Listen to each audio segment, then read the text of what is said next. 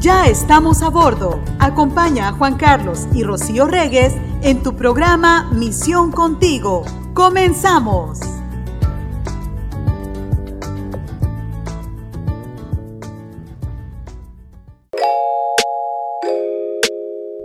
¿Cómo están? Bienvenidos a Misión Contigo. Llegamos ya al final de esta semana, todos juntos y contentos al final de la semana de Misión Contigo. Les saludamos en este que es el After Church, el primer After Church que yo he escuchado que estamos al aire y que estamos aquí platicando de esas cosas que se platican después de la iglesia en el cafecito rico con los hermanos, con los amigos y son temas que platicamos y estoy muy contento de poder compartir con todos los que nos escuchan a través de esta plataforma digital de emisión 316 y obviamente también a través de las plataformas de podcast. Mayros, ¿cómo estás? Ya estamos en el, en el fin de de la semana, en el inicio del weekend. Y estamos contentos, ¿no? Saludos a todos los que nos escuchan, quizás en otro día. El primer After Church donde se habla la, neta.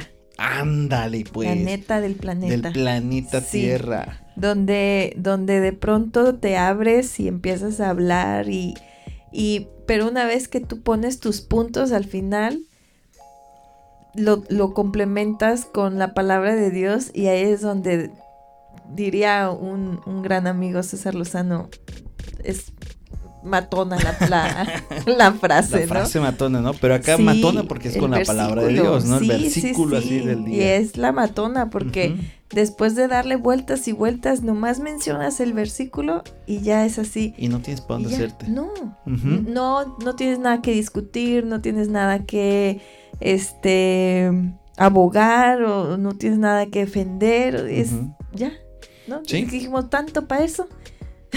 tanto rodeo para... Para llegar a lo claro, ¿no? Que es la palabra. Fíjate que es cierto, la Biblia siempre nos va a llevar a, la verdad, ¿no? Porque es la palabra, es, lo, es, es, la verdad de Dios, ¿no? No es mi verdad o tu verdad. A veces nos pasamos tanto tiempo discutiendo en mi verdad y en tu verdad que no nos ponemos a ver lo que dice la palabra de Dios, ¿no? Y de pronto eso es lo que, eso es lo que realmente vale. Fíjate que hace poco me encontré una fotografía eh, donde hubo una carrera, eh, creo que era una carrera destinada para mujeres, no sé si era ciclismo o algo así, y donde el primero y el segundo lugar lo ganaron dos hombres denominados eh, mm, transgéneros o, de esa denominación o esa es que no se sabe cuál de o, esa forma en que ellos aprecian eh, esta situación, ¿no? que, bueno, que sabemos que es incorrecto, ¿no? Por lo que la palabra de Dios nos enseña.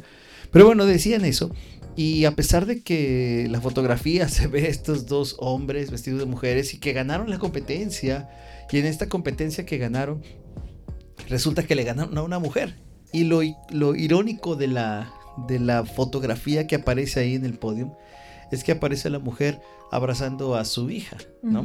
Entonces, yo me vi esa fotografía y me metí a ver los comentarios de las personas, ¿no? Que decían acerca de, pues que están comentando acerca de la foto, ¿no? Y muchos comentaban esta desigualdad en la competencia, de cómo en una competencia donde está destinada para mujeres, hay hombres que se denominan por sí mismos eh, que son mujeres y entonces compiten contra las mujeres y bueno, pues obviamente el hombre puede tener más fuerza, más resistencia para poder ganar. Y el hombre es muy competitivo también. Correcto, ¿no? Entonces, ¿a qué voy con este punto? Que de pronto este, uno ve las cosas y la misma conciencia, esa conciencia que está puesta en Dios, te dice cuál es la verdad, ¿no? ¿Cuál es la certeza?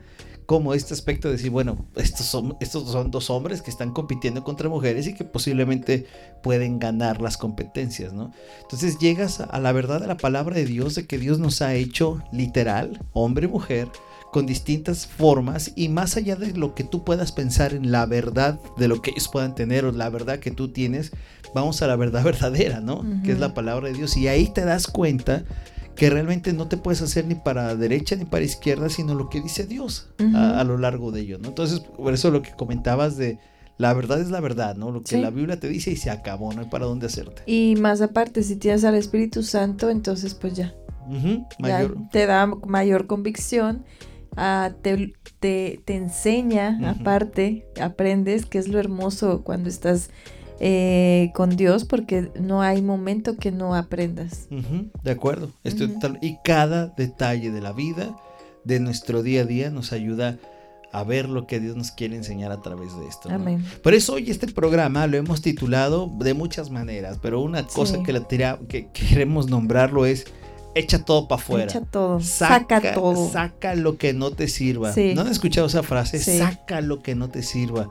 Saca cosas que no te sirvan. Ay, sí. Como cuando te vas a cambiar de casa, ¿no? Que de pronto nos cambiamos de casa y lo que al momento de cambiar nos damos un- cuenta o cuando te toca acomodar tu casa y te das cuenta que tienes un montón de cosas que no te sirven, ¿no? Y que ahí las O tienes que ahí las almacenadas. tienes guardadas por si acaso, ¿no? Siempre es un por Sí, si acaso. Por si acaso. Pero ¿no? cuando te estás cambiando y no, ya no quiero por si Ya acaso, no ya, me harté nada. de empaquetar todo. Pues yo te quiero invitar hoy a que tú que nos escuchas saques cosas de tu vida, cosas que no te sirven. Y hoy te vamos a mencionar estas cosas que tú tienes que sacar de tu vida. Así, sácate para afuera, Sí. échate para afuera. Y todas estas cosas que afectan si tú las tienes en tu vida y especialmente si tú las tienes en tu familia, en tu hogar, ahí en ese lugar que, que Dios te ha permitido, en, en tu casa, en tu entorno. Si tú tienes estas cosas ahí, tienes que sacarlas Urgente. urgentemente Urge. para afuera, ¿ok?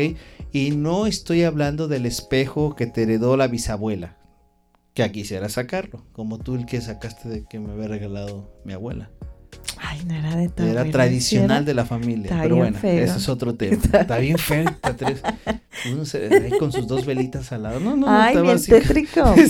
Era como para la película de Merlina, de Wednesday. No, era para la de Blancanieves, de que espejito, No, espejito. ¿cuál? El de Blancanieves está bonito, no era en el que se veía Wednesday. Ujú. Ay, sí. Claro. Bueno, saca sus comentarios de aquí mejor. Sacarrácatelas, sacarrácatelas para allá. Bueno. shu. Shu, shu. Primer cosa que tú tienes que sacar de tu casa. ¿Estás atento ya? ¿Quieres apuntarla? Oye, pero, pero tengan cuidado si van a escuchar el programa Híjole. porque se hace realidad, ¿eh? si no lo cumples. Deja rápido, les cuento mi, mi anécdota que a ti ya te la platiqué. A ver, que cuéntame. el día de ayer hablamos de los tres puntos enemigos que nos quitan la paz, ¿no? Y era el del miedo. Y ya saben, siempre un versículo para acompañar y fortalecer y la, la, la, ¿no? Y no me voy topando con dos gatos. Yo- a mí no me gustan los gatos. No me gustan. Eh, me, me- me dan pavor, me dan alergia, me da todo. Y, y ayer el señor me puso dos gatitos, pero así bien pegaditos. y luego hasta uno se le ocurrió sentarse en la cocina mirándome. Eh, no, y si le quieren agregar más al sácatela, era negro. y yo así, ¿cuál era el versículo del miedo tira toda ansiedad o cuál era? y yo, señor, ¿por qué me pones tan rápido que ponga a prueba esto?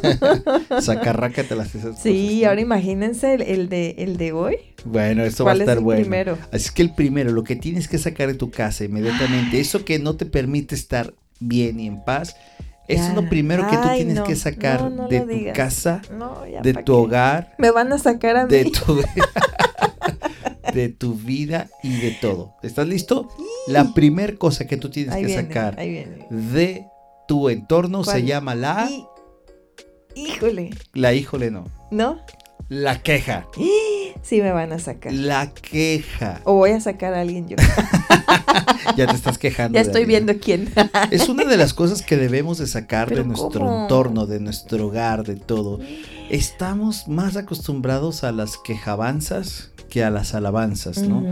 Y nos quejamos si llueve. Ahorita que nos ha tocado días de lluvia, decimos, ay, qué frío. No, pero yo me otro". quejo que Ay, llueve porque no estoy en casa. Eh, Bueno, pero hay una queja de algo, ¿no? Y a veces, ¿sabes que la queja es bien natural? Por eso, fíjate, curiosamente, siempre hay en las tiendas un buzón de sugerencias y quejas. Una llamada de quejas, una cosa de quejas, porque eh, de manera natural siempre estamos quejándonos de algo, ¿no?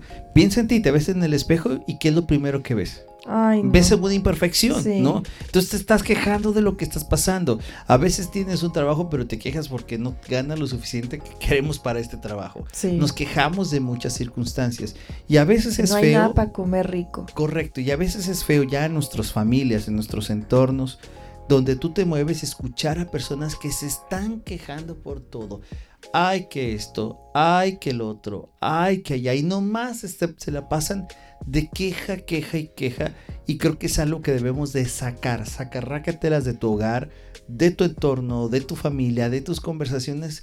Deja de quejarte de las cosas. Pero no te quejes. Pues sí me quejo de que se quejan. Vamos a ver lo que nos dice la palabra de Dios. En Filipenses, ajá, en Filipenses, como me encanta Filipenses, capítulo 2, versículos 14 y 15 háganlo todo sin quejas ni contiendas. Ven, por eso no me gusta cuando nos vamos al versículo y lo dice claramente. Porque ya, ni modo, tengo que sacarlo. Versículo 15, para que sean intachables. Fíjense, sin quejas ni contiendas para que sean intachables y puros. Hijos de Dios sin culpa en medio de una generación torcida y depravada. Wow. En ella ustedes brillan como estrellas en el mundo. Sin quejas. Esa, es una escritura fuerte, ¿no? Estar diciéndolo sin quejas, sin contiendas. Y sabes, eso nos pega a todos. a todos. Por eso a veces cuando tú me dices, ¿por qué estás tan callada? No quiero pecar. Nomás tengo queja. No, no te quejes enfrente de todos los que nos escuchan. Bueno, pero esa es una parte, ¿no? De pronto que nos quejamos y hacemos contienda de todo. Eso es lo peor, ¿no? Que de pronto ya te quejas y, buscas la forma de hacer el pleito. De buscar pleito. Por favor, saca esas quejas de tu hogar. Y si tú ves que hay alguien quejoso, yo creo que es un buen tiempo para decir, oye, tranquilo, ¿cuál es tu queja ahora? No, mi queja es que está pasando esto. Bueno, vamos a tratar de ver lo mejor. Yo creo que un hijo de Dios debe de estar agradecido a pesar de las circunstancias. Estoy quejándome porque las cosas no se me dieron. Bueno, toma un tiempo de calma para ver por qué no se dan las cosas en vez de estarnos quejando. Así es que la queja, sácala de tu entorno, de tu familia y de tu boca, por favor. Saquémosla de la boca. No, no la guardes tampoco, porque somos muy guardadores de cosas. no, no, no, vámonos. Y a la hora que te saque, afuera. oye, ¿tienes algo que decirme? Ay, claro, mira, como librito, ánimo, te la saco las shu, cierra, ponle seguro a, porque se regresa la queja muy rápido. Saca la queja. ¿Para qué lo tiré? ¿Para qué lo tiré? y te quejas de que lo tiraste. Pero sí, quitemos la queja de nuestros diálogos. Estemos agradecidos con todo, con todo lo que pasa, y si hay algo que nos incomoda, bueno, perfecto, pero trata de ver también algo bueno acerca de lo que te está pasando. Sí, hoy estaría padre hacer, hacer estos este, seis puntos. Y para estarnos los recordando todo el tiempo, ¿no? Estaría muy Cuando te quieras quejar, ¡uh! Acuérdate de eso, sin queja, sin contienda, porque, ¿sabes? Eh, es un verso muy profundo lo que nos acaba de decir ahora la escritura, pero cuando tú estás en queja, y lo podemos ver en muchas ocasiones, siempre va la contienda. La contienda es hacer algo para atacar, ¿no? Mm. Eh, pienso que a veces tú no estás de acuerdo con algo y lo primero que haces es reunirte con un grupo y ir para que te apoye. y, para que te apoye e ir a atacar o atacar en el sentido de, de, contienda, de quejarte, de reclamar como grupo algo que pueda estar pasando. Ok. okay? Lógico, hay, hay momentos en que es necesario, ¿no? Pero siempre hacerlo desde la manera y de la perspectiva de Dios. Lo que Pablo dice acá en Filipenses es no hagas contienda por cualquier cosa.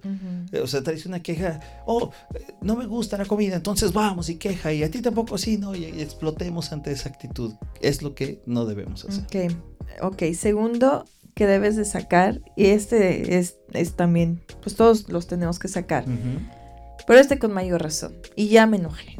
Y me salgo con el enojo. Lo voy a sacar pero completamente voy a sacar el enojo porque el enojo nos puede llevar también a, tener acciones peores, o sea, acciones de, pensamientos que no van a acuerdo dentro de un hogar donde tienes que tener más la paz de Cristo, el amor de Dios. Entonces el enojo sí completamente te, en lugar de sacar el enojo, a quien está sacando es a Dios. Sí, porque yo creo que a todos nos ha pasado que a veces nos podemos enojar por cualquier cosa, ¿no? A todos nos ha pasado. Aquí no hay nadie que y, el que y el que diga que no me voy a enojar. No, pues no. me voy a enojar con ese que diga que no. La verdad es que todos podemos pasar en un enojo, ¿no? Y el enojo nos hace cada vez que nos enojamos empezamos a alzar la voz queremos tener la razón. Queremos ganar. Queremos ganar, queremos quedar limpios de las batallas o de los conflictos. Queremos nosotros quedar como los buenos y todos atacarlos como los malos. Porque el enojo eso nos provoca, ¿no? Y, el, y es algo que nosotros no podemos realizar. Nos lleva a matar. Nos lleva a matar. Tuvimos un programa hace mucho hablando del enojo, ¿verdad? Cómo era el enojo de Jesús, que dijimos que era santo, era de entrada era santo y era por el momento, por, por, por, lo que se vivía, ¿no? Y a veces nosotros prolongamos el enojo. Y si en nuestro hogar, en nuestras vidas, estamos actuando solamente con enojo, hablamos enojados o, o tenemos actitud de enojo, es algo que debemos de quitar. Fíjense lo que dice la palabra de Dios en el libro de Salmos 37, 8. Refrena la ira, deja la furia, no te enojes, pues esto conduce al mal. Y sí, el enojo te puede traer muchas consecuencias muy negativas, muy en contra de, de nuestro Padre, que puede, puede causar muchos muchos, muchas las, iba a decir lastimadas, muchas este heridas quizás, heridas, fracciones, fracturas en, relaciones porque te enojaste. Y fíjate que eso es feo, amor, ¿no? Porque todos hemos estado en un enojo y donde se nos salen dos, tres palabras de más. Y, cuando tú estás enojado ni las piensas y las sueltas, ¿no? Pues tú estás peloniendo, ¿qué le hace? Y después te quedas con la, con la boca así de, uy, creo que no debía haber dicho eso, ¿no?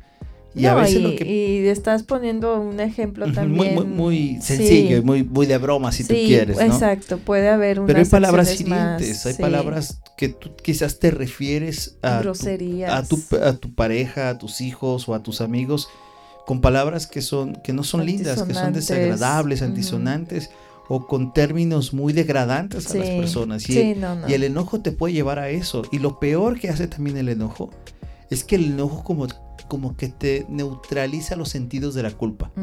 Porque como tú estás enojado, justificas que digas esas cosas. Bueno, es que tuve que decirlo porque me hacen enojar, ¿no? Pues que si no me hicieras enojar, no no, no, no hubiera actuado así. O es que se enoja así porque yo tengo la culpa. Entonces el enojo, quitémoslo. Así como debemos de quitar la queja, saca de tu hogar, saca de tu vida el enojo debemos estar, como dice la escritura, ahorita lo decías, ¿no? Nos lleva a perder todos los equilibrios y la escritura nos lleva también a estar contentos. Ahora, el contentamiento no significa que cuando te estén haciendo algo que quizás te puede provocar un enojo, tú estés sonriendo, pero el contentamiento te va a llevar quizás a la calma, a no actuar de la manera impulsiva que podemos actuar. Oigan, el siguiente les va, les va a costar trabajo. Híjole, a ver, échale, ¿cuál es lo que tenemos que sacar? La pereza. te va a dar pereza de sacarlo, ¿no? y, ¿Y por qué la pereza? Porque todos llegamos a nuestra casa y literal no quieres hacer nada. quieres estar bien a gusto. Y muchos van a decir, en la casa, también en el trabajo. En el trabajo, en todos lados, o sea, se permite, ¿no? Para eso el Señor nos ha dado un tiempo de descanso. Eso es hermoso. Y, y hay que tomarlo y, y, es cuando le agradeces de una manera hermosa de, wow, estoy en la cama, ya me voy a dormir, ¿no? Sí. Y, pero pues ya de que estés así todo el día, pues no. El descanso es una bendición que a veces no sabemos valorar, ¿ok? Hay muchas personas que viven su descanso y se sienten mal de descansar. Se sienten mal de estar descansando. No importa la forma en que tú tomes el descanso, pero se sienten mal en descansar. Pero la escritura nos ha enseñado a que el descanso es importante. Bien, bien, nuestro Padre eh, hizo la creación, dice que descansó, ¿verdad? Jesús dormía. Ajá, dormía obviamente, tomaba descanso, pero, pero cuando vemos la creación vemos que Dios determinó un día para el descanso, ¿no? El día del Señor. Y ese día es como de, detener todo y detener tus actividades diarias y enfocarte en el Señor, pero no solamente el hecho del Señor es de que estés todo el día ahora actualizado en la iglesia, ¿no? Sino que también es un tiempo de comunión, de hermandad y también de, detener quizás el ritmo que tú tienes en tu semana para dedicarlo también a tu familia, dedicarlo también a los hermanos, dedicarlo también a lo que tú tienes que hacer, ¿no? Y el descanso es una bendición. El problema es cuando caemos en la pereza y la escritura señala la pereza como algo que debemos de corregir. Me encanta, cuando yo leí este versículo... Hasta se me quitó. Me encantó, no, me encantó de verdad. Es, es que Dios es muy sabio. Eh, es en Proverbios capítulo 6, versículos del 9 a 11. Perezoso, ¿cuánto tiempo más seguirás acostado? ¿Cuándo despertarás de tu sueño? Un corto sueño, una breve siesta, un pequeño descanso cruzado de brazos y te asaltará la pobreza como un bandido y la escasez como un hombre armado. Es, una, es un versículo muy fuerte llamado para que nos despabilemos, diríamos. ¿no? Hay, uno donde menciona eh, a las hormigas, cómo trabajan. Sí, correcto, que las hormigas son trabajadoras, constantes, y están haciéndolo en un tiempo determinado, porque va a, llegar, va a, llegar, un tiempo donde ya no lo pueden hacer. Claro. Entonces es lo mismo, el, el, acto de la pereza es, piensa tú nada más en el tiempo que tú y yo tenemos en nuestro día, cuánto tiempo dedicas a descansar y cuánto tiempo dedicas a perecear. Dice, anda perezoso, fíjate en la hormiga fíjate en lo que hace y adquiere sabiduría. Estar trabajando, trabajan en conjunto, trabajan con un objetivo. Entonces, el, hecho de no ser, el hecho de llegar a la pereza, la pereza es algo que te lleva hasta pecar. ¿Ok? Porque simplemente estás eh, sin qué hacer. Tu mente no está puesta en nada. Tu mente no está haciendo, tu cuerpo no está haciendo algo. Entonces la pereza es cuando tú te quedas simplemente de los brazos cruzados y no haces algo más por cambiar actitud. Y repito, esto nada tiene que ver con el descanso. Si tú descansas, valora tu descanso, valóralo, pero no nos quedemos en la pereza. Amén. El siguiente, ¿estás listo? Estamos listos. Yo no. ¿No estás listo para sacarlo? No. Bueno, vamos a sacar el siguiente. La siguiente cosa que tenemos que quitar, que sacar de tu hogar, de tu vida, es la soberbia. Híjole. Esa está buena, ¿no? Eh, siempre lo tenemos muy en alto. ¿Quién es soberbio? Podemos pensar eso. ¿Quién es soberbio? El de allá es más soberbio que yo. ya cuando dices que el otro es más soberbio que yo, es porque tú también eres un soberbio, ¿no? Claro. y la soberbia nos lleva a muchas complicaciones. Sí. Te hace sentir Juan Camaney, te hace sentir el que sabes todo, te hace sentir el que no se equivoca, te hace sentir el único que puede señalar, apuntar y decir lo bueno, lo malo, y te hace sentir como alguien extraordinario. Y sabes que eh, los cristianos pecamos mucho de soberbia. y, pecamos mucho de soberbia porque como ya sabemos que somos hijos del rey, hasta queremos que nos pongan... Nos traten como hijos del rey. Claro, claro, o sea, y, es así como que empiezas a ver al, al impío así como que pobrecito. pobre pecador. no conoce de Dios. sus delitos. Exacto. Es verdad, pero también hay que entrar con humildad. ¿no? conoce de Dios. No, es difícil que lo conozca porque mira cómo anda. Sí. o entre nosotros mismos, ¿no? De que, uff, y conoce del Señor. Y conoce del Señor. y sabe. Y es la esposa del pastor. uy, la hija ya la Y es cristiano. Y entonces queremos y le damos y pensamos que nosotros ya actuamos con la supremacía de las cosas, ¿no? Pero la verdad es que la soberbia es altivez. Vámonos, ya me dio coraje. Vámonos. ah, ya me enojé. La soberbia es altivez y la soberbia no te hace ni reconocer quién eres, ¿no? No. Y, eso es algo que debemos de quitar también de nuestra vida. Cuando ves a alguien que se le está subiendo el humo, que anda de soberbio, lo más importante es bajarle y decirle lo que la Biblia nos Proverbios 13:10.